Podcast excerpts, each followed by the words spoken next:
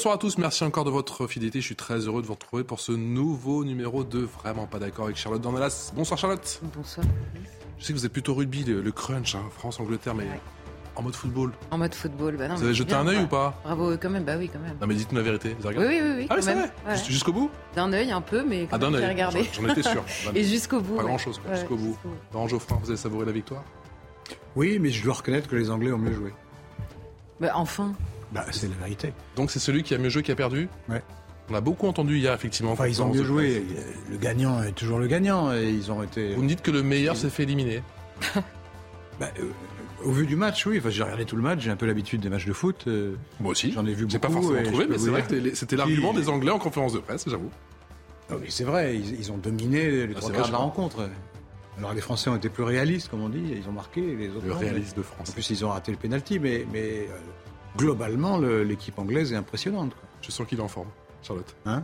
Non mais c'est pas grave, on a gagné, c'est l'essentiel. Hein. on a quand même gagné. Non mais je suis content que la France ait gagné. ne vous méprenez pas. Oh, rassurez-moi. Allez, c'est parti pour le sommaire de ce nouveau numéro de Vraiment pas d'accord sur ces news. France-Maroc, demi-finale inédite du mondial, un match pas comme les autres entre deux nations qui se connaissent très bien. Nouvelle nuit tension, c'était hier soir, notamment à à Paris après la qualification des Aigles. La fête est-elle partie pour être gâchée? Ce mercredi soir, on se posera bien évidemment la question. Il, allait fêter ses 61 ans de mariage. Jean, 88 printemps, est décédé des suites de ses blessures après avoir été agressé dans les parties communes de son immeuble à Beson. Deux voisins ont été arrêtés, deux frères connus de la police pour de nombreux faits de violence. Est-on impuissant face aux multi-récidivistes La question est de nouveau sur la table. Si on parlait de la fin de vie, la convention citoyenne sur le sujet a débuté ce vendredi. Elle devrait rendre en mars prochain des travaux permettant, selon Emmanuel Macron, je le cite, à la société de prendre en compte des évolutions indispensables. Le président peut-il dépolitiser le débat? La France est-elle fin prête pour la mort médicalement assistée? Élément de réponse dans Vraiment pas d'accord. Allez, c'est parti pour le titre du journal. C'est avec Adrien Spiteri. Un centre d'accueil de demandeurs d'asile ouvrira ses portes fin 2023 à Saint-Brévin-les-Pins. Cette installation fait polémique. Deux rassemblements étaient organisés aujourd'hui avec les partisans d'un côté, les opposants de l'autre. Géré par l'association Aurore, le centre pourrait accueillir jusqu'à 110 personnes au total. Nouveau drame dans les Alpes. Un skieur de 55 ans est décédé hier dans une avalanche. Il a été pris dans une coulée alors qu'il faisait du hors-piste avant d'être retrouvé mort par les secours. Il s'agit du troisième accident mortel en une semaine dans les Alpes. Deux conférences sur l'Ukraine sont organisées mardi à Paris. Emmanuel Macron le confirme sur son compte Twitter aujourd'hui.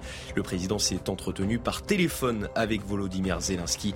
Au cœur des discussions, la reconstruction de l'Ukraine et ses besoins pour passer l'hiver. Des centaines d'entreprises françaises devraient y participer. Et puis Moscou accélère la production d'armes puissantes. Dmitri Medvedev l'affirme dans un message publié sur son compte Telegram. Le vice-président du Conseil de sécurité russe semble faire référence aux nouvelles générations d'armes hypersoniques. Les revers militaires russes des derniers mois font craindre l'utilisation d'une arme nucléaire en Ukraine. France-Maroc, c'est donc ce mercredi 20h. Le rendez-vous est pris. Très belle affiche sur le plan sportif. Inquiétude, hein, forcément palpable sur le plan sécurité. Hier, plus de 20 000 supporters se sont réunis sur les Champs-Élysées avec comme un air de déjà-vu.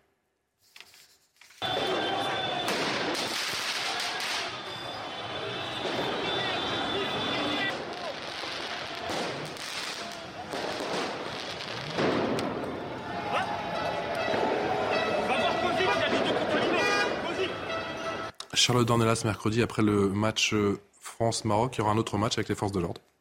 Bah oui, c'est un risque euh, évident. C'est-à-dire que ce match existera. Le problème, c'est est-ce qu'il existera avec les forces de l'ordre comme d'habitude ou est-ce que le prétexte euh, du football sera un affrontement entre euh, des supporters qui se disent eux-mêmes représentants du monde arabe pour certains, de l'Afrique de l'eau, de la victoire, enfin par le biais de la victoire de l'équipe marocaine. Est-ce que ce, ça se retournera réellement contre la France, qui sera l'équipe d'en face, puisque c'est un discours qu'on entend dans la bouche de certains? D'ailleurs assez, euh, peut-être commencer par là, mais c'est d'ailleurs assez euh, euh, triste dans la mesure où, en effet, alors je, répète, hein, moi je m'y connais pas du tout en football et je suis pas capable de voir quelle équipe brille ou quelle technique est incroyable. Mais ce qui est sûr, c'est que dans l'histoire du football, même récent, l'équipe marocaine fait quelque chose d'exceptionnel dans cette Coupe du Monde. Première équipe africaine qualifiée pour les demi-finales. C'est ça. Et, et, première, et, en plus, elle joue, c'est la première Coupe du Monde dans le monde arabe, organisée dans le monde arabe. Donc il y a toutes ces significations-là sont, parlantes, symboliques euh, pour à la fois les supporters et pour l'équipe du Maroc. On a d'ailleurs vu des images réellement de liesse au Maroc avec euh, une ambiance à la fois familiale et festive euh, qu'on ne retrouve pas en France et, malheureusement on l'a vu hier, on l'a vu il y a quelques jours, on l'a vu pendant des années, alors beaucoup plus avec les supporters algériens que marocains mais il y, a, cette tendance quand même de, conquête de l'espace public. Enfin, hier, c'était quand même assez frappant de voir. Euh, moi, en l'occurrence, j'étais sur le périphérique au moment de la victoire du Maroc. J'avais vraiment l'impression de vivre à Casablanca. Donc, c'est étonnant déjà, euh, à la fois outre les débordements, sur, ce, sur la, la présence euh, de, de, ses supporters et la revendication surtout étrangère en France quoi.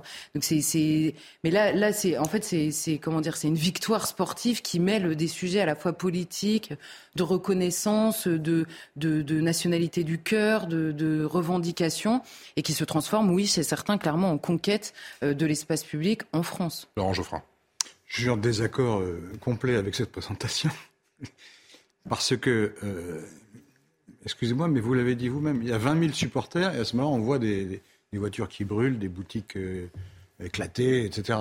Mais la plupart des supporters qui étaient là, à mon avis, euh, sont venus pacifiquement. il n'y a pas 20 000 délinquants qui se sont précipités sur les Champs-Élysées.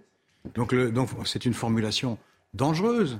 Ça consiste à dire, dès lors qu'on est franco-marocain et qu'on est supporter de l'équipe du Maroc, on est suspect de délinquance. C'est faux. Tout le monde sait que c'est faux. Il suffit, il suffit de, bah, regardez, les, les, ceux qui ont fait ces, ces, méfaits sont très condamnables. Ils doivent être euh, traduits dans la justice et condamnés, évidemment. Mais c'est une minorité. Pourquoi, pourquoi, il y a, pourquoi ça se passe comme ça? Il y a deux raisons.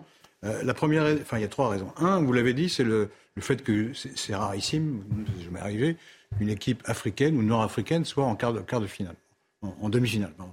Euh, premier point. Deuxième point, le, ce sont des pays qui se sentent, à tort ou à raison, euh, euh, mal considérés, souvent humiliés, anciennes colonies, etc. donc il y a cette réaction, et donc il y a cette espèce de joie. Euh, Ancienne colonie, le Maroc?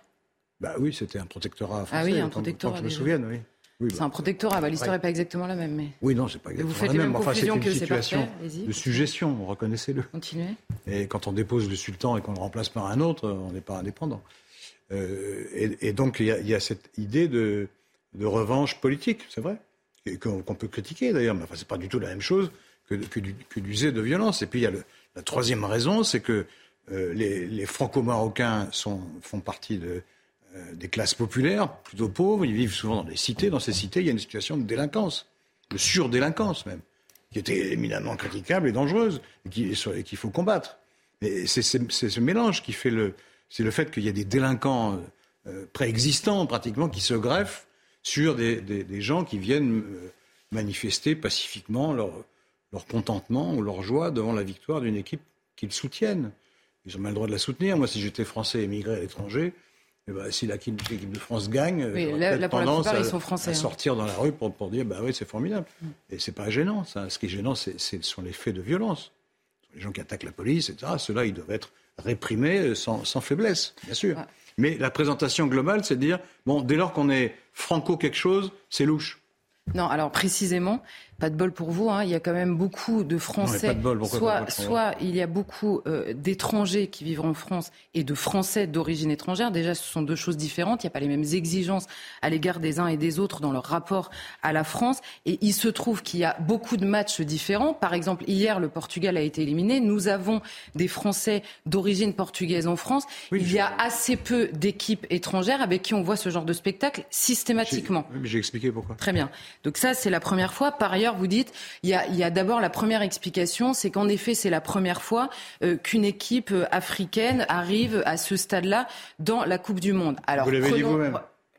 S'il vous plaît, on va pas, euh, voilà. Très bien. Le, la, la, dernière fois qu'on a eu ce genre d'émeute, notamment, en l'occurrence, c'était avec l'équipe, enfin, avec des supporters de l'équipe algérienne, c'était au moment de la Coupe d'Afrique des Nations. Donc la Coupe d'Afrique des Nations, par définition, c'est une équipe africaine qui gagne. Donc c'était pas la première fois, la dernière fois. Il y avait déjà eu des débordements. Je note un chiffre. Il y avait 500 policiers de plus mobilisés sur les Champs-Élysées pour la victoire de l'Algérie en Coupe d'Afrique des Nations que pour la descente des Champs-Élysées de l'équipe de France victorieuse de la Coupe du Monde de football. Donc il y a, il y a il y a, cette question se pose en particulier avec certaines équipes étrangères et pas avec d'autres, avec certains supporters d'équipes étrangères et pas avec d'autres. La deuxième chose, vous dites, c'est vrai, il y a une part de revanche politique avec cette idée de, euh, du colonisé qui euh, euh, prend sa revanche par le biais euh, du, du, football sur le colonisateur. Alors là, il faudrait peut-être en finir. C'est quand même incroyable que nous finissions, par votre biais, là en l'occurrence ce soir, par adopter euh, cette, cette rhétorique-là comme si elle était acceptable. C'est-à-dire qu'on est arrivé déjà à des générations, là, ceux qui sont dans la rue, ceux qui jouent au football, dans une équipe ou dans une autre, personne n'a été colonisé, personne n'a colonisé. On peut peut-être tourner la page, notamment sur le terrain du football. C'est la première chose. Et la deuxième chose, c'est qu'on on a affaire, on a affaire, en l'occurrence, on a affaire à des jeunes supporters qui, pour l'immense majorité, sont français. Et c'est ça, moi, qui me pose question pour la France, c'est que la, la, question de l'allégeance de cœur, mais on, on, pourra reprendre éternellement ce débat-là. C'est-à-dire que si en 89, on s'était pas cru malin que le monde entier et qu'on avait pris au sérieux Hassan II qui nous disait, vous ne comprenez pas que vous avez affaire pour cette fois-ci à une immigration avec une trame culturel et civilisationnel différent et que vous pourrez faire tout ce que vous voulez, l'assimilation ne se fera pas à 100%. Il parlait, lui, de ses propres sujets qui ne feront jamais de bons Français. Je, je, c'est quand même des mots importants. Mais à l'époque, évidemment, on s'est dit, on est bien plus fort que lui. Nous, on y arrivera. On va y arriver. Ce qu'on constate là, et ce qui, moi, me fait de la peine, plus que génère de la colère ou de la, ou de la haine, euh, comme pour, vous pourriez dire, euh, à ce sujet-là, c'est simplement la tristesse, c'est de voir qu'il y a un pan entier euh, du pays, de Français administrativement français et non pas étrangers qui vivent en France, puisque vous preniez l'exemple de vous expatriés à l'étranger, et qui, en effet, de, pour qui l'allégeance de cœur n'est pas en France. C'est, c'est, c'est quand, quand, vous vous baladez dans Paris hier, je vous assure, vous, vous rentrez dans le métro, c'est l'hymne marocain qui résonne partout. Mais on peut vous avoir l'allégeance aux deux pays. Toutes les ben c'est très compliqué. Vous savez très bien que c'est extrêmement compliqué. Et par ailleurs, c'est d'autant plus compliqué que vous, vous citez vous-même l'idée sous-jacente d'une revanche coloniale. Je ne sais pas si bah, vous imaginez ce que ça veut dire. Oui. Ben alors, s'il y a une idée sous-jacente de revanche Mais coloniale. Je dis pas qu'ils ont forcément raison, en plus. S'il y a une idée sous-jacente de revanche coloniale, me dites pas qu'on peut avoir une allégeance parfaite aux deux pays. S'il y a l'idée de revanche Mais déjà qui joue. Cette idée d'allégeance parfaite, c'est, c'est, je comprends pas ce que ça veut dire. Le, dès lors qu'on respecte les lois et qu'on, qu'on vit euh, non, tranquillement. Non. Euh, on n'a pas besoin tous les matins de dire non, je Laurent fais une allégeance. Laissez-moi terminer. Le... Oui. Moi, de faire une allégeance totale à, au pays dans lequel je vis. Enfin, c'est, pas. Ah, mais c'est magnifique. Ben, bien sûr. Vous ah bon, alors, vous n'êtes pas mais... obligé de présenter vos. Alors, un. Attendez, laissez-moi terminer. Je, vais, je, vais, ah, je vous, laisse parler. Je, je, vous laisserai parler après. Mais euh, c'est, le fond. De la... C'est un, un, un, des points de fond. Le, euh, on peut vivre dans un pays et, et, et avoir deux euh, amours, deux patries. Ça existe. Ça, il y en a plein de gens comme ça. Je connais bien des, des, gens de la communauté juive, ils sont un peu comme ça. Ils, ils aiment beaucoup Israël, ils défendent Israël à chaque fois qu'Israël est attaqué, à leurs yeux injustement. Mais ils sont, très, ils sont d'excellents Français aussi. Peut, oui, mais on... et, et, et d'ailleurs, j'en veux, pour, veux pour preuve, prenons, prenons un exemple, l'armée et, et, la police. Il y a beaucoup de, de franco euh, quelque chose dans l'armée et dans la police. Mm. Si, on, si on parle aux responsables, en tout cas les militaires avec lesquels j'ai parlé souvent de cette question, disent mais tu, tu euh, chez nous, ça se passe bien, euh, ce sont des bons soldats, euh, ils sont courageux, ils sont oui, disciplinés et ils aiment leur patrie. Ça les en... Je suis sûr qu'il y a parmi les gens qui ont mani... pas, pas manifesté, mais qui sont allés sur les Champs-Élysées, il y a certainement des, des militaires euh, marocains. Hum. Mais ils, bon, c'est comme ça, ils, sont, ils aiment bien leur pays, ils Évidemment. aiment bien leur équipe de foot. Évidemment, où est le crime quoi? Simplement. On, se demande qu'est-ce que ça peut faire? De ce, qui est, ce, qui est, ce qui est là où vous avez en partie raison, enfin, dans votre discours, c'est la petite partie où vous condamnez comme moi les violences. Ben, on condamne les violences au, au et on demande des sanctions à ceux qui, qui et, les ont commises. Évidemment, sur la question des violences, je reviens simplement sur le, le, le, début de votre phrase. Vous dites on peut très bien vivre dans un pays, je vous parle là de Français, de gens oui, qui sont de nationalité française. Sûr, bien sûr, oui. On peut très bien vivre dans un pays. La seule chose qu'on demande, je vous cite, c'est de respecter les lois et de vivre tranquillement. Ah, Mais ça, c'est ce qu'on demande à un touriste un touriste est prié de respecter les lois et de vivre tranquillement. Et ben, ce que je demande à partir du moment où on m'explique que tout le monde est français pareil. à partir du moment où, à partir du moment où vous avez la nationalité, leur pays, hein, et alors justement, la, la question, qui le défendent mal, la question des qui deux, le représentent mal. Allez-y. La question des deux amours, comme vous dites, la- évidemment qu'il peut y avoir une partie de soi, une partie de son cœur qui est attachée à, à l'origine, d'où viennent ses ancêtres, etc. Là, c'est pas la question. Vous me parlez vous-même d'un fond de revanche coloniale. Ça, c'est- Donc, ce ça fait sont des partie de Fran- leur histoire. J'y peux rien. C'est comme ça. eh ben, précisément, quand, quand il y a un peuple entier qui s'est reconstitué sur le territoire français et à qui on explique qu'ils sont français exactement de la même manière et qu'en fait le fond Ils du problème droits, sur le terrain. Mais oui, mais c'est pas une question de droit là. Je vous parle d'une question de, oui, de, de- de nationalité, de cœur, passer un d'appartenance. examen pour savoir s'ils sont. Je comprends je- pas. je- c'est- c'est alors, en fait- des bons Français, c'est quoi alors? Alors, je vous Je explique connais tout simplement Français que qui sont pas des bons Français. Je connais pour pas. faire, alors. si, si vous pouviez éviter de montrer que, que vous, vous, vous noyez vous-même en essayant de m'empêcher de parler, ce serait vraiment top. Le, le, à partir du moment où vous voulez que le pays reste une démocratie, c'est-à-dire une démocratie avec tout ce que ça comporte, c'est-à-dire qui repose premièrement sur une souveraineté populaire, c'est-à-dire l'existence d'un peuple. Si à l'intérieur de ce peuple, on considère que tout le monde a en effet les mêmes droits, évidemment, mais a la même volonté dans l'avenir de, de concevoir ce pays, il faut des ententes communes. Or, vous me dites vous-même qu'il y a en effet s'exprime sur le terrain du sport qui devrait être anecdotique et simplement ludique, il y a l'expression politique d'une revanche coloniale au sein du même peuple. Mais vous voyez, le ferment de la division est immense. Est-ce qu'on est peut juste s'entendre là-dessus? Mais vous Et n'avez c'est pas moi, répondu c'est à ça. mon argument sur l'armée. Comment vous expliquez Mais parce qu'il y a que- évidemment des vous gens. expliquez à ce moment-là que que il y ait beaucoup de, Mais parce de gens a- d'origine étrangère dans l'armée qui ce sont de très bons soldats, de très bons patriotes Mais parce que ce, ne vous sont pas eux dont je parle. Voilà, Comment tout simplement, ce ne sont pas eux dont je parle. Voilà, Alors, je- point barre. Oui, mais Bah oui, mais c'est tout en fait. Ben, c'est tout. Oui, mais pourquoi ils... Simplement, Mais si vous ça avez- se trouve, ils sont allés sur les Vous avez une ex- vous avez la, la question 1, c'est le nombre. Et la, la- le, le, mais- l'esprit de conquête. Non, mais, Mais là, non, on- bien là, sûr parle qu'évidemment, de- ça joue Là, tout. on parle de ce que c'est que l'identité nationale. Oui. Fond, on parle de ça. Moi, je ne trouve pas que l'identité nationale, ça soit exclusif. C'est-à-dire qu'on on, on est français. D'ailleurs, la définition est quand même difficile. De, c'est quoi être français? Bon, c'est Parler la langue. Accepter l'héritage. parlent la langue, c'est connaître la culture du pays. Bah, ils la connaissent comme les autres, ni plus ni moins. Ça dépend des gens. Euh, ils, ils vont à la même école, donc à peu près, ils savent à peu près. Pas toujours d'ailleurs. Mais... Oui, pas toujours, mais enfin la plupart du temps. euh, Mais les Français aussi vont pas toujours à l'école Vous savez, c'est une appartenance Et également attendez. culturelle. C'est des mœurs, des us, L'appartenance, elle est, plurielle. C'est ça que vous comprenez pas. Vous comprenez pas que les gens puissent avoir des, des attaches, des attaches diverses. Très bien. Ben non, vous comprenez C'est pas. pas une question d'attache, Comme si vous ne compreniez C'est pas. une question de primauté de la Ça- tâche nationale. Laquelle prime et donc laquelle Comment est vous allez commune mesurer ça? Laquelle est commune à tous les gens en France? C'est simplement la commun, question. c'est la République, c'est la, devise nationale, c'est le drapeau, c'est le, c'est l'hymne Bah, c'est l'attachement au pays qui vous a vu naître. Bon bah voilà, terminé. Le, le débat est, est terminé. Ce que nous avons de commun, c'est le drapeau et l'hymne national. C'est précisément ce que nous n'avons pas vu hier soir.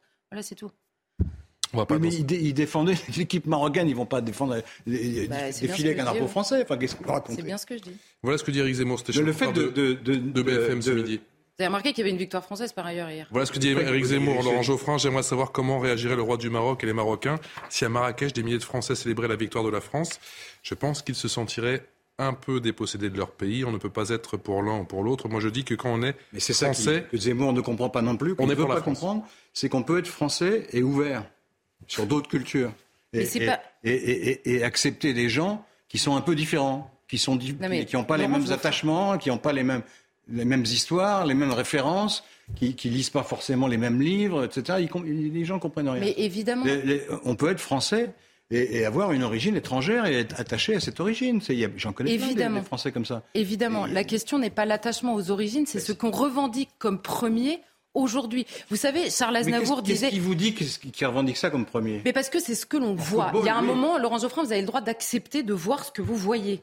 Mais je, mais je Bon. vois aussi. Et il se trouve, il se trouve que en effet, quand vous vous promenez dans le pays et que vous dites il y a un- une appartenance, c'est pas une question d'ouverture. Vous nous dites la France est plurielle et il y a des Français qui sont ouverts. Mais évidemment, mais vous dites vous-même ouverts à des cultures étrangères. Est-il possible de reconnaître qu'elles sont donc étrangères Oui, enfin, alors- et que donc pour que nous soyons enfin, français elles sont liées à la ensemble, France quand même, parce qu'on avait des liens historiques. Oui, mais nous avons des liens étrangers. bien. Nous avons des liens Les Français, ils aiment bien les Marocains. Nous avons, mais évidemment, mais c'est pas là la question, c'est pas de dire est-ce bah qu'on aime ou on n'aime pas les Marocains. des coups dans la tête pour leur dire vous êtes des C'est pas des coups dans la tête. Mais, c'est pas ça. Non, c'est pas ça la question. La question. Ça parce qu'ils ont été sur les Champs Élysées parce qu'ils étaient contents que le Maroc ait gagné. Mais alors qui ah Non, mais attendez, c'est très intéressant. Qui a été sur les Champs Élysées bah, les, gens de, j'imagine, enfin, je suppose ah, que bah c'est les supporters de l'équipe du Maroc. Vous ne voulez pas souvent dire des, franco-marocains ou des Marocains. Vous ne voulez pas dire vous-même ce que vous voyez. Vous, vous dites, vous reprochez aux Marocains, les Marocains ceci. Je n'ai rien reproché aux Marocains. Je constate simplement qu'il y a une appartenance. Et vous me dites, ils étaient sur les Champs Élysées. Donc vous-même hier, vous avez vu des Marocains et non pas des Français. Si, des franco-marocains, c'est des Français. Bah, des franco-marocains, d'accord, mais qui sont attachés. Premièrement, c'est des Français, mais d'origine. On est en train d'analyser ce que cette image génère. Et après-demain, dans un match, dans un match entre la France et le Maroc vous pouvez comprendre qu'il y a une inquiétude sur, en effet, la place que prend la revendication et la conquête de l'espace public, d'une, non pas d'une origine, mais d'une revendication étrangère en France. Qu'est-ce que vous appelez la conquête de l'espace public? C'est le fait d'aller sur les Champs-Élysées bah, La conquête de l'espace public. Une conquête, ils sont partis au bout de deux heures. C'est un jour. Quand on fait une conquête, on reste là. Oh là là. Non, mais après, ce mot, ce mot est, quand même bizarre. La revendication. C'est des conquérants, vraiment Vous croyez? C'est des gens, ils sont ouvriers, ils sont employés, ils, sont, ils sont commerçants, c'est pas des conquérants. de toute façon, on pas finir une phrase, donc je vais, vous laisser, parler à ma place. Ce mot est déjà connoté n'énervez pas tout seul parce que vous voyez que vous tournez en rond en fait. Euh, calmez-vous. Je m'énerve parce que vous dites des choses qui me paraissent injustes. Voilà, c'est pour Sur ce mot de conquête, Charlotte. Ça n'est absolument pas injuste. C'est simplement que à partir du moment où vous avez en effet des gens qui revendiquent une appartenance qui est étrangère, vous le dites vous-même, être français, c'est être. Pas. Bon, allez-y, finissez ma phrase et puis qu'on en, en finisse là. Allez-y. C'est pénible. C'est à partir du moment où vous expliquez vous-même que être français, c'est être ouvert à des cultures étrangères. C'est donc vous reconnaissez vous-même que la culture est étrangère. Et je vais simplement citer ah euh, Charles.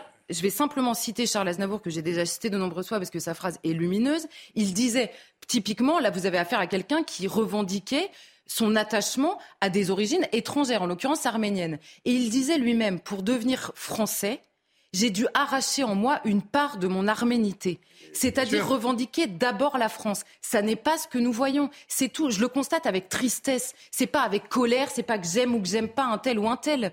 Je le constate avec tristesse. Il y a dans ces images le ferment de la division d'un peuple qui n'en est plus un. Que voulez-vous que je vous dise de plus? Ce sont des gens qui payent leurs impôts, qui respectent les lois, qui vivent en bonne intelligence avec leurs voisins. Et, qu'est-ce que vous voulez leur demander de plus? Qu'est-ce que vous allez Il faut faire quoi? Il faut, il faut qu'il faut aller les confesser pour leur dire mais vous vous sentez vraiment au fond de vous-même français ou marocain ou autre chose. Mais qu'est-ce que ça veut dire ça? On est dans un pays libre. C'est ça que vous comprenez. On est dans un pays de liberté. Attendez, laissez-moi terminer parce que C'est un rapport direct puisque vous, vous, êtes en train de donner une définition des Français extrêmement étroite, exclusive. Donc c'est attentatoire. C'est attentatoire à, l'idée de liberté. Hérité, excusez-moi. Mais hérité, c'est pas, c'est pas une. C'est exactement ce qui était pas Il ne suffit pas d'hériter de, la condition de français pour être français. Non, non. Excusez-moi. Moi, je connais des Français qui ont hérité pas de la, condition. Je ne parle pas de la condition. Je vous parle de l'histoire. le fisc et qui sont délinquants, etc. Je vous parle de la. Qui ne respectent pas les lois françaises. Il y en a plein. Je vous parle de l'héritage C'est pas un. C'est pas un viatique total. Le et d'ailleurs, ce qu'on reproche précisément aux colonisateurs dans l'histoire, c'est d'avoir voulu imposer une culture notamment étrangère, des mœurs étrangères, d'avoir voulu les imposer à des populations qui héritaient d'autres cultures et d'autres mœurs. C'est notamment ce qui primait au moment de l'indépendance. Eh ben, c'est ce que vous ne voulez pas voir en France. On se retrouve dans un instant, bien sûr, pour la suite de Vraiment pas d'accord entre Charles Dornalas et Laurent Geoffrin. On va parler de cette disparition, la disparition de Jean, battu à mort. Jean qui avait 88 ans. La mère de Beson parle d'actes de barbarie. A tout de suite. 18h passées de 29 minutes, la deuxième partie de Vraiment pas d'accord avec euh, Charlotte Dornelas et Laurent Geoffrin. C'est juste après le rappel ici de l'actualité avec Adrien Spiteri. Les Républicains connaissent le nom de leur nouveau président. Il s'agit d'Éric Ciotti. Les résultats viennent de tomber. Le député des Alpes-Maritimes l'emporte avec plus de 53% des voix contre 46 pour Bruno Retailleau. Il succède à Annie Genevard, présidente par intérim. La participation est proche de 70%. Nouveau drame dans les Alpes. Un skieur de 55 ans est décédé hier dans une avalanche. Il a été pris dans une coulée alors qu'il faisait du hors-piste avant d'être retrouvé mort par les secours. Il s'agit du troisième accident mortel en une semaine. Et puis Odessa et le sud de l'Ukraine privés d'électricité. Environ 1,5 million d'habitants ont été impactés dès hier soir à la suite de frappes russes. Elles auraient été menées à l'aide de drones kamikazes iraniens selon Volodymyr Zelensky. Selon le ministère ukrainien, 10 des 15 drones ont été interceptés. Bruno Retailleau face à Eric Ciotti, les deux finalistes pour la présidence Les Républicains. Bonsoir Elodie Huchard, on connaît donc le nom de l'heureux élu. Il s'agit d'Eric Ciotti, ça a été plus sérieux que prévu. Oui, exactement. Finalement, fin du suspense. Eric Ciotti est donc élu avec 53,7% des voix. Et vous avez raison de le dire, c'est un score plus serré que prévu. Certains dans l'équipe d'Eric Ciotti espéraient même qu'il l'emporte dès le premier tour. Finalement, la bataille a été euh, plus rude que euh, prévu. Une participation d'environ 70%. Eric Ciotti, il a 57 ans. Il a adhéré euh, au RPR à 16 ans, diplômé de Sciences Po. Il a été notamment le collaborateur de Christian Estrosi, même si aujourd'hui les deux hommes se mènent une guerre intestine président du conseil départemental des Alpes-Maritimes, député du même département depuis 2007. Euh, il est questeur à l'Assemblée nationale et puis surtout, il avait créé la surprise l'an dernier en arrivant euh, deuxième à la euh, primaire. Alors pour la suite de la journée, pour l'instant, Bruno Retailleau devrait arriver d'ici quelques minutes, prononcer une allocution. Il y aura une photo de famille avec les deux candidats. Ça, c'est pour ce qui va se passer ce soir. Et puis Éric Ciotti va devoir s'atteler à la suite. Quelle nouvelle direction? Est-ce qu'il faut changer le nom du parti? Est-ce qu'il faut vendre le siège, changer de siège. Et puis surtout, on va voir parce que l'élection d'Éric Ciotti jugée assez clivant pourrait donner envie à certains députés qui se disent constructifs de s'émanciper un petit peu de leur groupe parlementaire, pas forcément de le quitter, mais de voter plus de textes avec le gouvernement. Même réflexe du côté du Sénat, certains sénateurs qui pourraient tenter de partir chez Horizon, ce qui permettrait à Édouard Philippe de faire forcément un premier groupe au Sénat. C'est donc forcément très intéressant aussi pour la majorité de voir comment les cartes vont être redistribuées, pas dès ce soir évidemment, mais dans les semaines à. Merci beaucoup Elodie. Elodie Huchard et avec les images de Laurent Salarié pour CNews. Je vous le disais, Jean nous a quittés. Il a donc succombé à ses blessures à l'hôpital. C'était vendredi soir. Jean, c'est cet homme de 88 ans qui s'est fait agresser dans sa cave à Beson, dans le Val d'Oise. Il allait juste chercher une bouteille de vin. Deux voisins, deux frères ont été arrêtés. Le plus jeune, âgé de 30 ans, a reconnu lui avoir assoné des coups. Il est mis en examen. L'autre est en psychiatrie. Ses frères sont bien connus des forces de l'ordre. Écoutez le sentiment de ce policier qui officiait il y a encore quelques mois du côté de besoin qu'ils a bien connus Pour ma part, c'est des personnes que j'ai déjà interpellées euh, facilement une cinquantaine de fois, entre 50 et 200 fois, je ne vais pas vous mentir. Avec ces deux-là, ça se passait extrêmement mal. Extrêmement mal tout le temps. Euh, euh, ça finissait au sol en bagarre, c'était des menaces de mort. Moi, je les ai déjà vus se taper la tête contre, contre les murs pour ensuite porter plainte contre nous en disant qu'on les avait frappés. En tant qu'homme, je suis consterné. En tant que policier, je suis abattu. Euh, c'est des personnes qui auraient dû euh, déjà euh, être à l'écart de la société pour protéger la population. Et c'est des personnes qui ont recommencé, qui ont récidivé, qui récidivent, récidivent, récidivent, récidivent. Et je suis désolé pour ce qui est arrivé. Il y a une faille dans le système. Il y a une faille. Elle vient pas de nous. Charlotte Dornelas, il est édifiant ce témoignage de, ce policier qui pense les avoir arrêtés en tout cas plus d'une cinquantaine de fois. On pourrait croire une mauvaise blague. Le problème, c'est que c'est vrai et que ce n'est pas un cas isolé. Non, mais c'est vrai. Et en plus, quand on regarde les raisons pour lesquelles ils sont connus, euh, ils sont inscrits dans les fichiers de la police. On a quand même violence en réunion, menaces, vol, violence aggravée, usage de stupéfiants, tentative de vol à main armée, refus d'obtempérer, euh, détention du, enfin, port d'armes prohibé, refus d'obtempérer, conduite sans permis de conduire, conduite en état d'ivresse. Enfin, je veux dire, c'est une liste. Ils ont à peu près coché toutes les cases. Ils sont connus parfaitement. C'est-à-dire que c'est le genre d'histoire où à chaque fois que vous avez les policiers qui s'occupent de ce genre d'affaires, ils identifient instantanément de qui on parle, ils les connaissent par cœur, ils les connaissent parce qu'ils connaissent la délinquance euh, localement euh, et ils la connaissent bien pour non seulement la contrôler, notamment par le biais des contrôles d'identité, mais également quand ils arrêtent carrément les délinquants, soit en flagrant délit, soit dans le cadre d'enquête. Et en effet, quand ça se termine par la mort ultra violente, c'est-à-dire que cet homme, avant de mourir, avait 100 jours d'ITT. J'ai lu de nombreux rapports de police, 100 jours d'ITT, je vous assure, j'avais jamais vu ça de ma vie. Ils l'ont massacré. Non seulement ils l'ont massacré, mais en plus, ils étaient, et on les a trouvés, enfin, les, policiers les ont trouvés très rapidement, parce que la femme de cet homme inquiète, qui est descendue à la cave pour aller voir euh, ce que faisait son mari, a trouvé l'un des deux frères assis à proximité du corps de cet homme qui était en train de mourir. Euh, baignant dans son sang. C'est la barbarie à l'état pur. Et en effet, c'est une barbarie qui était connue euh, euh, une barbarie dont ils étaient capables et dont la police savait qu'ils en étaient capables parce qu'ils l'avaient déjà constaté sur ces deux hommes. C'est à la fois évidemment de la colère, de la tristesse, et ce policier a raison. Il y a quelque chose qui ne fonctionne pas dans la manière dont on ne met pas ce genre de profil en dehors de la société une bonne fois pour toutes. Alors il y en a un qui est hospitalisé, qui a été hospitalisé d'office après l'expertise euh, psychiatrique puisqu'il racontait n'importe quoi euh, en garde à vue. L'autre frère, alors on dit, il a, il a avoué, euh, il a avoué, il a commencé par expliquer qu'il était venu en garde à vue. Il a commencé par expliquer qu'il était venu défendre cet homme agressé par deux autres jeunes. Et ensuite, quand les policiers après la perquisition lui ont signifié qu'il y avait le sang de la victime sur ses chaussures, il a fini par avouer parce qu'il n'avait plus le choix. Donc en plus, ce sont des menteurs qui savent se servir des failles de la, de du système, de la procédure, on va dire pénale, soit policière, soit judiciaire, qu'ils connaissent évidemment par cœur et dont ils se servent allègrement. Tout est absolument ignoble et en effet, euh, c'est, l'histoire sans fin de, de la barbarie euh, que. que Laurent Geoffrin, on est dans l'impasse face à ces profils euh, de multirécidivistes bah, le débat va tourner court parce que c'est effectivement un crime barbare. Je ne comprends pas pourquoi ils n'étaient pas en prison. Ça me dépasse. Je ne sais pas. ce, serait intéressant d'avoir l'explication euh, euh, de la magistrature là-dessus. Que les magistrats euh, disent, ben voilà, pourquoi, je sais pas quoi. Bah, si, ce que dit ce policier doit être vrai, j'imagine, il n'y a pas de raison d'en douter. À partir de là, je ne comprends pas pourquoi ils, étaient en, liberté s'ils ont commis toutes ces violences répétées au même endroit, devant les mêmes juges, j'imagine. C'est le sentiment qu'il a mis à l'ombre bah, suffisamment longtemps. Quoi. mais il y a une réponse à cette question. Je ne comprends pas.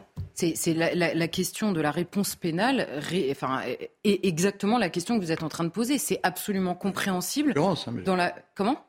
Pour ce cas-là, en tout cas, je ne dis pas que. Non, mais, c'est vrai, c'est vrai très souvent. a un problème, On a ce genre de profil très souvent. Pourquoi? Parce que mm. d'abord, l'alternative aux poursuites est extrêmement utilisée. Ensuite, que la procédure pénale elle-même est tellement compliquée qu'il y a des vices de procédure, que les procédures n'aboutissent pas, pas forcément jusqu'au bout. Ensuite, on a une justice tellement débordée que les dossiers s'accumulent ah et que euh, parfois les magistrats sont obligés. C'est-à-dire que c'est pas pourquoi est-ce qu'on les a pas mis en prison? Parce que d'abord la récidive pour nous quand on voit un tel euh, pédigré, on se dit mais c'est pas possible, euh, c'est pas possible en fait qu'au bout d'un moment on les colle pas en prison. Mais d'abord la récidive, il faut que ce soit pour le même motif. Donc c'est une accumulation qui n'est pas nécessairement devant la justice, qui ne tient pas comme une récidive en permanence. Ce sont tous ces, tous ces problèmes qui font que c'est extrêmement compliqué. Par ailleurs, les magistrats, quand bien même voudraient-ils euh, mettre à l'ombre ce genre de personnes, sont en permanence avec une politique pénale qui leur dit soyez fermes et en même temps ne mettez pas en prison. Pourquoi? Parce qu'il y a une surpopulation carcérale qui empêche même les magistrats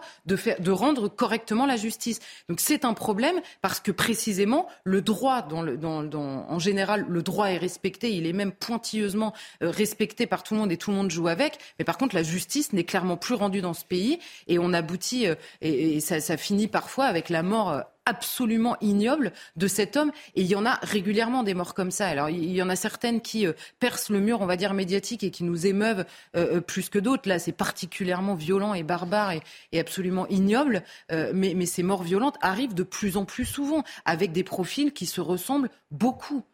Est-ce qu'il faudrait revoir les...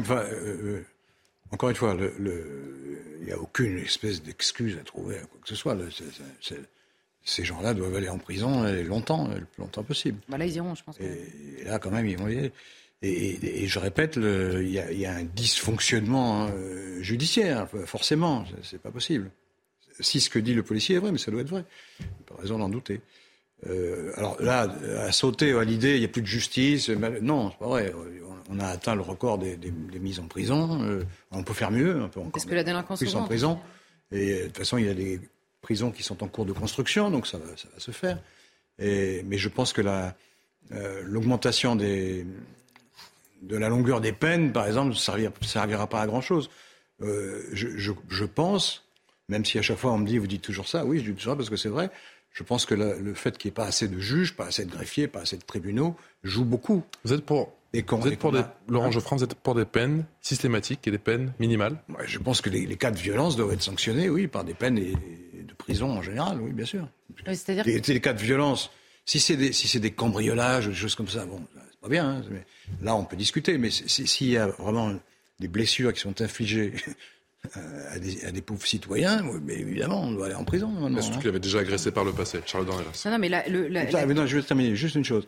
Le, il, faut, il, faut, toujours regarder un peu les chiffres aussi, parce que le nombre de, de morts, euh, enfin de meurtres, d'assassinats, euh, est à peu près stable en France. il a augmenté récemment, passé de 900 et quelques à 1000, etc. Mais il est, par rapport aux autres pays, il est plutôt assez bas. C'est 1000 de trop. mais par rapport à quels autres pays? Ben, Les autres démocraties comparables, quoi. Ça dépend lesquelles. Mais en gros, euh, je ne parle pas des États-Unis. Alors là, ils sont bien au-dessus de nous. Mais même en Europe, on n'est pas non plus. Euh, c'est pas un pays ultra violent, contrairement à ce qu'on dit, euh, dans les chiffres. Hein. Eh oui, mais vous pouvez toujours lever les yeux au ciel. Bah ça ne changera pas les chiffres. Les chiffres sont ce qu'ils sont. Et quand vous regardez les chiffres, les vrais, de la délinquance, la France n'est pas un pays extrêmement mal. Oui, il a augmenté, mais quand vous comparez, l'Europe est l'endroit le plus sûr du monde pratiquement. Il y a, des pays, qui sont beaucoup plus sûrs, qui sont beaucoup moins répressifs d'ailleurs, qui sont les pays scandinaves. Il y a des pays beaucoup plus répressifs comme les États-Unis qui sont beaucoup plus délinquants. Puis euh, bon, il y a, tout, il y a toutes sortes de cas. Et donc euh, euh, dire bah, la France, ça y est, la France, c'est la jungle, c'est pas vrai. Il y a, il y a, une, il y a une, justice, elle n'a pas assez de moyens, elle fonctionne pas très bien, elle fonctionne très mal. Autre technique de Laurent Zoffrin, en rajouter et caricaturer complètement ce que je dis pour expliquer non, pas que du tout. Je, je, aucun sens. je, fais état, de, je fais état d'un discours. Ah bah, j'en connais qui ont parlé. non, pas de jungle, mais de, enfin, les, termes étaient encore plus violents. Quoi. sauvagement. On est au bord de la guerre civile, etc. Bah, de fait, je, connais ça. Non, on n'est pas au bord de la guerre civile. Est-ce qu'il faudrait revoir les, Est-ce de... revoir, parce qu'on a parlé sur ce plateau hier pendant deux heures, parce que la maire de Besançon était là, des procédures d'attribution des, des HLM, parce qu'effectivement, ces jeunes étaient dans ce HLM. Mais évidemment, enfin, je veux dire, c'est-à-dire qu'il y a un moment où aussi l'aide sociale doit être conditionnée à un minimum de respect, alors là, pour le coup, élémentaire des lois, sans même parler des devoirs vis-à-vis de la commune ou euh, du pays euh, qui, euh, qui, en l'occurrence, enfin, de l'État qui vous offre ces, ces, ces, attributions. Quoi. Donc un logement social avec un palmarès pareil, enfin, je suis désolée, au bout d'un moment, c'est juste insupportable de découvrir un truc pareil. Donc oui, évidemment, ça c'est la première chose. Et la deuxième chose, et je réagis à ce que vous disiez, c'est-à-dire que ça n'est pas un dysfonctionnement sur le profil de ces deux hommes de ces deux frères en l'occurrence, c'est un dysfonctionnement structurel, à la fois évidemment sur le nombre de magistrats. On sait, alors là, pour le coup, historiquement en France, que les magistrats ont été dépourvus euh, euh, pendant de très longues années et c'est quelque chose qu'il faut rattraper aujourd'hui en France. C'est absolument indiscutable et il n'y a qu'à voir euh, l'état des tribunaux, en fait, pour s'en persuader et notamment sur la vitesse à laquelle la justice est rendue. Mais il y a également la procédure à revoir qui encombre de manière hallucinante à la fois les bureaux des policiers et les bureaux des magistrats. Et ensuite, il y a la question philosophique philosophique de rapport à la sanction. Et je suis désolée, il y a des pays, notamment scandinaves, que vous citiez, qui aujourd'hui réussissent à fermer des prisons parce qu'ils ont mis quoi en place comme politique, euh, euh, comme politique pénale c'est-à-dire de frapper extrêmement fort avec des courtes peines mais systématiquement appliquées dès le début. Donc un cambriolage, c'est pas euh, on voit comment ça se passe. Un cambriolage, c'est sanctionné immédiatement parce que sinon et on le voit et on le voit extrêmement souvent avec les profils de ces euh, de ces euh, délinquants qui deviennent extrêmement violents quand rien ne les arrête jamais, surtout quand ils commencent très jeunes, quand aucune sanction n'intervient directement quand ils posent un acte délictueux, voire criminel, alors le parcours délinquant devient évidemment de plus en plus violent et n'a finalement plus aucune limite. Et, la, question, par exemple, structurelle, c'est pas, c'est pas vous dites, euh, il faudrait,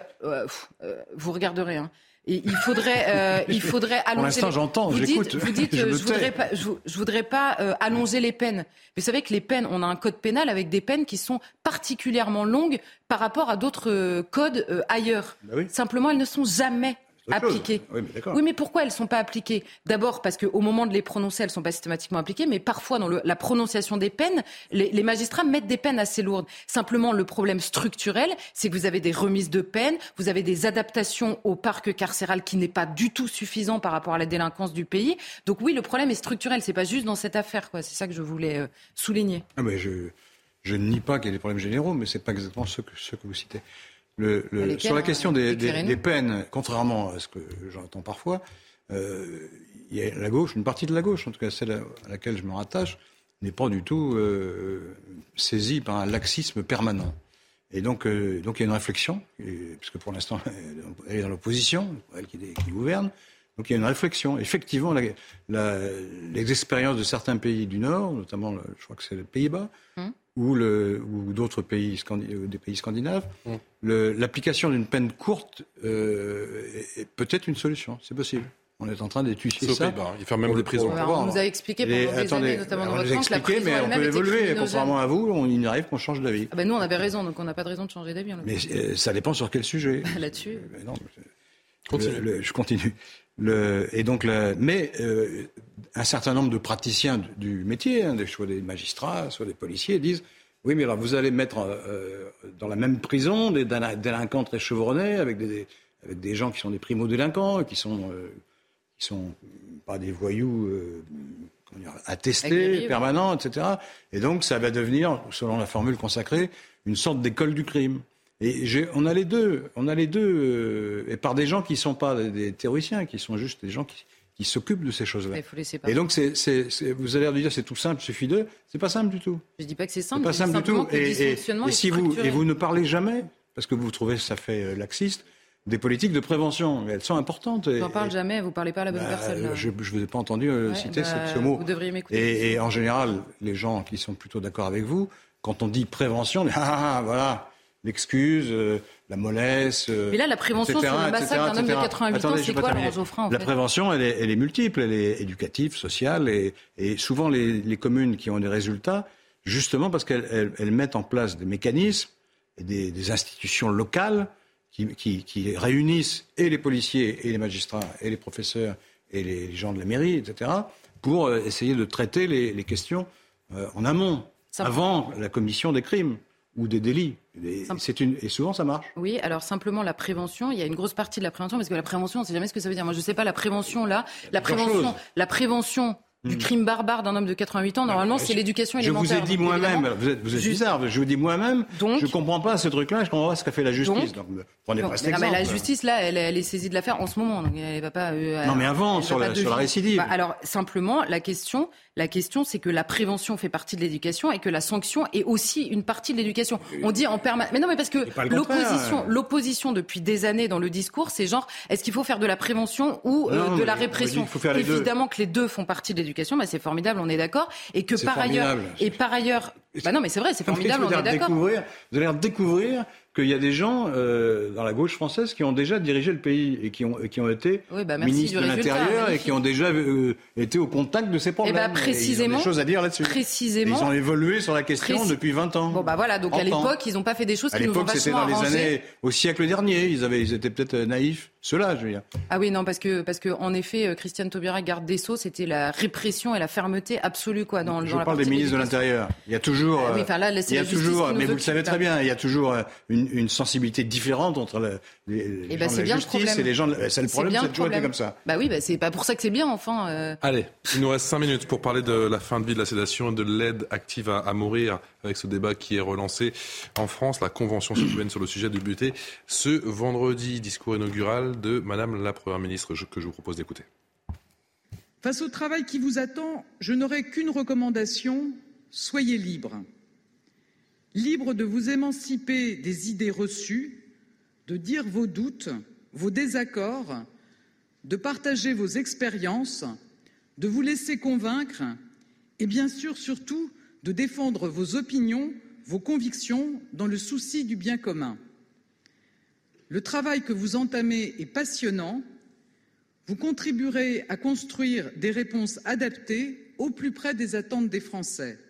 Laurent Geoffrin, la France est-elle fin prête pour la mort médicalement assistée? Fin prête, c'est une expression. Mais je crois que majoritairement, les gens pensent que la loi doit évoluer et qu'on doit ouvrir euh, un droit supplémentaire ou une liberté supplémentaire pour choisir sa fin de vie. Après, il faut euh, euh, réfléchir beaucoup aux implications, parce que ça concerne pas tout le monde, parce que ça, peu de gens, en fait, s'agissant de la fin de vie, mais euh, tout le monde aura une fin de vie. Là. On se dit, bah, peut-être que je serai dans cette situation, donc ça concerne tout le monde. Et, donc, beaucoup de gens, je pense, se disent, si je suis soumis à des douleurs absolument insupportables, qu'il n'y a aucune issue à court terme et que c'est la fin, euh, je préfère abréger Beaucoup de gens, je pense, se disent ça. Quand vous dites fin prête, oui, je pense que beaucoup de gens pensent qu'il faut évoluer dans cette direction.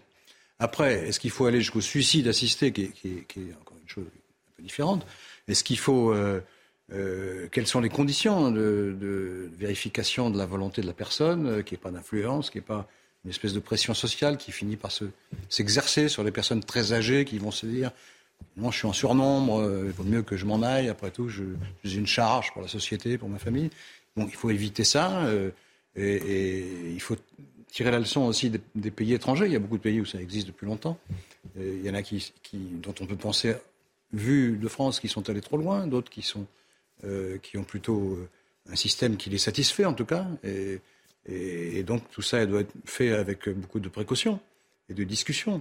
Mais euh, manifestement, il faudra faire bouger la législation. Avec cette convention, le gouvernement est en train de préparer les esprits. Ben, il prépare les esprits plus que parce qu'il y, y, a un décalage certain entre le discours d'Elisabeth Borne là qui appelle à la liberté et notamment à la liberté de conscience en effet des gens qui participent à cette convention. Et euh, le président de la République qui décorant Lynn Renault lui dit enfin qualifie le combat de Lynn Renault donc en faveur en l'occurrence de l'euthanasie, de, euh, d'engagement humain et d'engagement pour le bien commun, c'est-à-dire disant ceux qui seraient opposés éventuellement à, euh, euh un changement de législation là-dessus, j'en déduis qu'ils ont donc un combat qui, qui, lui serait inhumain et contre le bien commun. Donc déjà le vocabulaire choisi par le président de la République lui-même biaise complètement la liberté euh, des débats. Ensuite, il a promis à Lynn Renault publiquement, nous le ferons en 2023. Donc je ne sais pas très bien, est-ce que c'est comme sur d'autres sujets une, une entreprise de communication pour laisser entendre qu'il y a une consultation euh, des différents euh, avis sur un sujet aussi grave que celui-ci, alors qu'il y a déjà un engagement qui est pris? Et puis enfin, là, je rejoins absolument Laurent Geoffrin sur la question de en, quoi ça nous concerne exactement cette question? Puisqu'il y a, il cette, cette idée comme d'ailleurs sur énormément de sujets euh, éthiques ou bioéthiques, où on nous dit mais finalement personne ne sera obligé, à partir du moment où c'est légiféré, chacun fera ce qu'il voudra. Sauf que le vrai basculement, c'est que tout le monde devant la mort devra se poser une question que jamais on était obligé de se poser aujourd'hui, c'est-à-dire est-ce que je pèse trop lourd, est-ce que je coûte trop cher, est-ce que euh, ma vie vaut la peine d'être vécue. Ça change complètement et le regard du, du patient lui-même par rapport à son entourage et surtout la confiance qu'il peut avoir vis-à-vis euh, du personnel soignant et c'est quelque chose qui inquiète ah beaucoup, notamment dans les soins palliatifs. mais euh, personne ne propose qu'on euthanasie les gens en, contournant leur consentement. Ça, ça n'existe pas. Non, mais il y a des gens qui perdent le consentement. C'est les gens qui se persuadent eux-mêmes qu'ils que, sont une charge. Et, qui peuvent le demander pour cette raison. Oui, mais c'est ça qu'il faut essayer d'isoler. Ah, mais cela dit, le, nombre de cas est petit. Hein, On va les pousser au suicide. Mais le nombre de cas de demande d'euthanasie en soins palliatifs est extrêmement faible. Or, nous avons, alors là pour le coup, un vrai déficit de nombre de lits de soins palliatifs en France. Et il n'y a pas d'engagement là-dessus, donc on sent un engagement très militant quand même de la part du chef de l'État. Merci à tous les deux, Charlotte Dornelas, Laurent Geoffrin. Vous m'aviez manqué, je n'étais pas là la semaine dernière. Allez, ça se dispute tout de suite avec Eliane Deval. Je vous souhaite une excellente soirée en notre compagnie.